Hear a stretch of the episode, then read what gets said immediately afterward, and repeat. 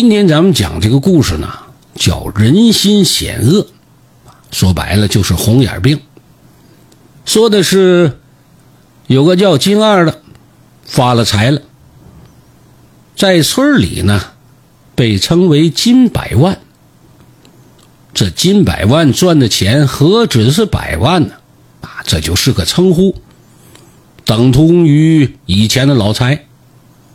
要不然金二啊，咋就想起来给村里修路了呢？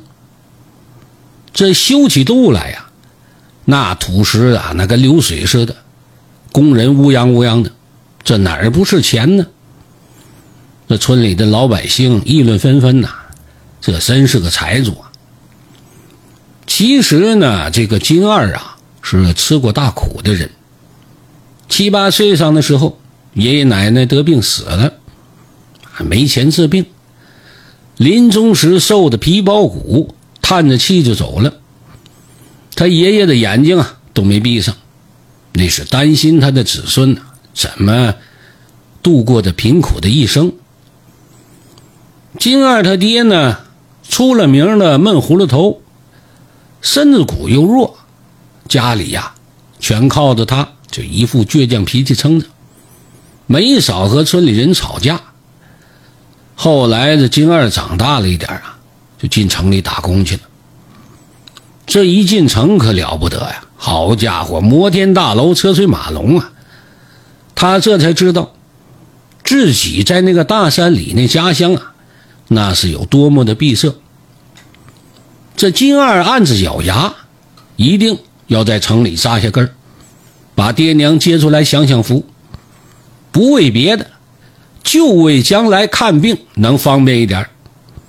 他总是忘不了爷爷奶奶，有病的时候，这抖着布满青筋的手，就打开一个小纸包，里面是几颗圆圆的小药片就这还舍不得吃呢，掰开两半啊。留半片，下回再吃。那不是什么灵丹妙药啊，在城里就几毛钱一大包的止疼片。可是他在农村里呀，那就是好东西了。捂得发了黄，那也是好东西。究其根本，除了穷，更大的原因呐，就是因为闭塞。再后来，这年轻的金二啊。就吃了苦，下了力气了，在一家灯泡厂就扎下了根了。没几年，这灯泡厂的效益就不好了。金二呢，自告奋勇出去跑门路去，引进了一条做芯片的生产线。没想到啊，后来这厂里靠着他盈利了，这金二啊也得到了重用。娶了老板的闺女当媳妇儿，自己呢也成立了工厂，和老丈人的厂子相辅相成，竟然越做越大，这就发了财了。这金二的爹娘呢，跟着儿子进了城，享了福了。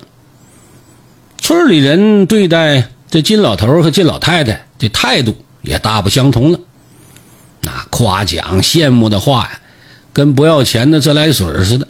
啊，哗哗哗一顿浇啊，都不带停的。村里人得了金家这门远在城里的亲戚，这心里也有了倚仗，来来往往这吃的住的喝的，哎，就是一句话的事。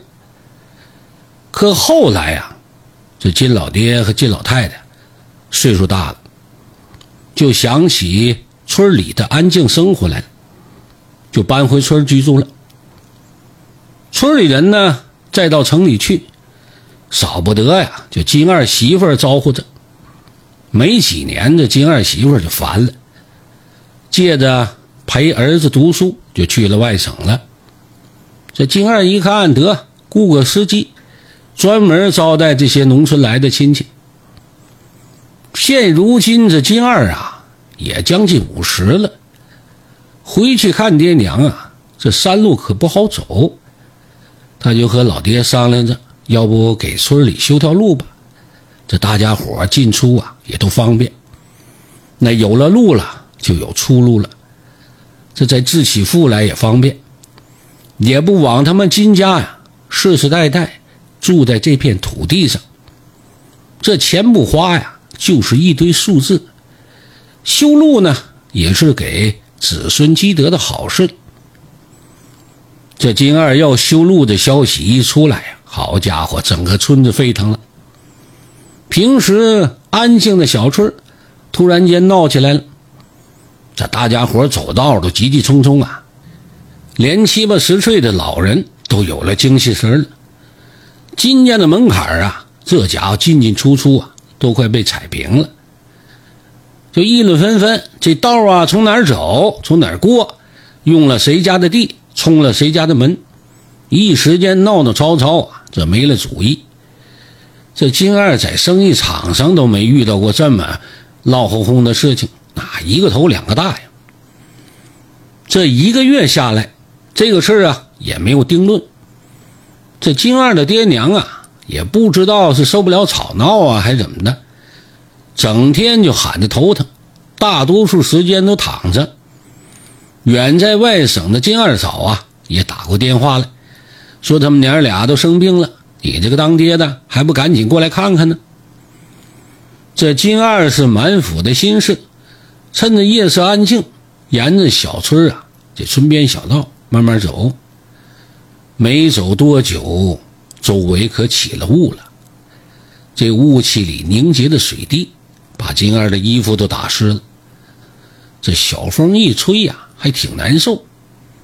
金二迷迷糊糊就想着，这该回家了。回去晚了，这爷爷奶奶可要担心的。正想着呢，眼前一座青砖瓦房，门口相互搀扶的，可不正是他爷爷奶奶吗？这金二心里高兴，就跑起来了。这身子啊，轻飘飘的。他低头一看，自己呢。穿着花棉袄，小手小脚的，才几岁的模样。到了门口，扑进爷爷的怀里就撒娇。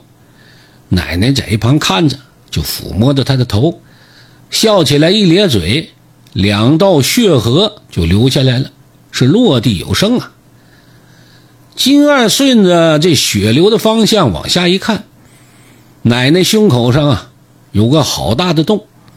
露出半尺来长的钉子尖儿，这金二从爷爷怀里就跳下来了，就想着这得去给奶奶找药吃，结果被爷爷拉住了手，抬头往上一看呐，他爷爷也是胸口露出半尺的钉子尖儿，对他摇摇头：“哎呀，好孩子，啊，这没用的，爷爷带你去看看，你就知道是怎么回事了。”爷孙俩牵着手往前一走呢，就到了一扇门前。这金二就学他爷爷的样子，把头往前一伸，就穿过门板了，就看到屋里的情形了。这是村长他们家里，村长媳妇啊盘腿坐着，这村长坐在小炕桌前喝着小酒，一口酒下去，这村长吧嗒吧嗒嘴。脸上露出得意的神情，哼，那老金就是不识时务，现如今被闹得脑袋大了吧？这村里这一亩三分地啊，我就是皇帝老子，他要不把我孝敬足了，我不出面，这个路我就让他修不成。哼！金二被爷爷拉着，又探进了另一扇门，里面是村里。王叔、王婶他们家，这老两口啊，和他那光棍儿子凑在一起。这时候，王婶狠狠的一拍大腿：“哼，那个金老二算个屁呀！啊，发了财不说分给村里人，你搞啥修路嘛？还不是想挣个好名声？咱家儿子四十多了，也娶不上媳妇儿，盖不上房，咋不见他来帮忙啊？啊？”咱家要路也没用，就要房。想从我门前过，就得给咱家盖上大瓦房。听说那修路要用不少石头沙子，也不差咱家这点儿啊。不给盖呀，我骂他祖宗十八代！我呸！这金二听得怒火冲头啊，抬头看向爷爷，结果爷爷露出一丝苦笑，拉着他又进了一扇门。这左一扇右一扇呐，进了不知多少扇门，都是村里人家的。平日见惯了，这一见面笑脸相迎的模样，冷不防啊，见了人背后的时候那种咒骂。这金二啊，竟然不知道村里人如此的恨他。就连慈祥的张奶奶，也坐在炕头上狠狠的嘟囔。说白和金家一场邻居了，他家那年这角瓜长过了墙，被金老太太摘了，那他也没计较啊。他老头子瘫痪去城里看病去，那金小子媳妇啊，这才伺候几天就扔下不管了。这婆婆不是好东西啊，这儿媳妇更不像样。现如今要修路了，这谁稀罕那条破路啊？没有他，那人怎么还不走路了？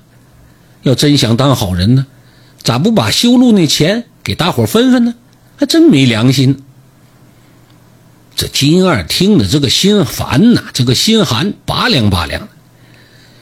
爷爷攥紧了他的手，这一次伸头啊，门里是他大爷爷家，大爷爷是他爷爷的亲哥哥，下面有儿也有女，因此呢，虽然金二是独子。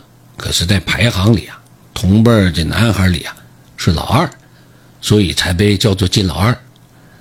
当初爷爷奶奶有病重了，他大爷爷家呀，推说没钱啊，一点都不管。因此，到了金二这一辈子，这堂兄堂弟这关系啊，倒比别人家还要生疏许多。